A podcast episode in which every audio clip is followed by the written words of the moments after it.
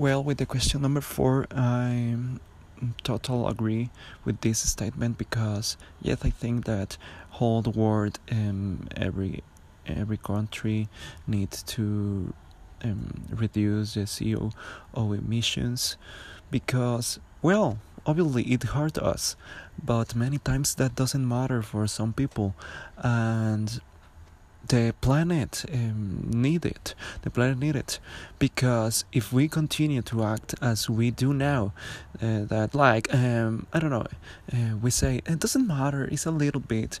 Uh, no, uh, if we continue to act as we do now, the planet we will uh, will end.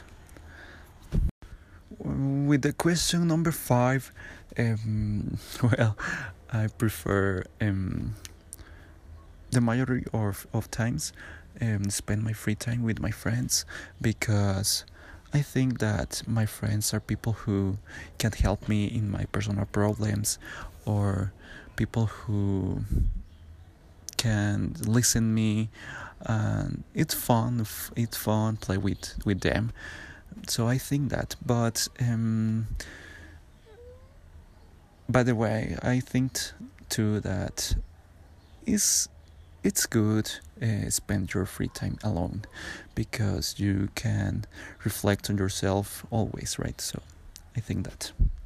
And finally with the question six six i think uh, well i am agree but i am disagree too because i accept um, in so many years the robots can do um, more easy things that the human beings can't do it more slow right? But um, when we talk about the solving problem uh, problem uh, the robot only has uh, have one option one option to solve the problem.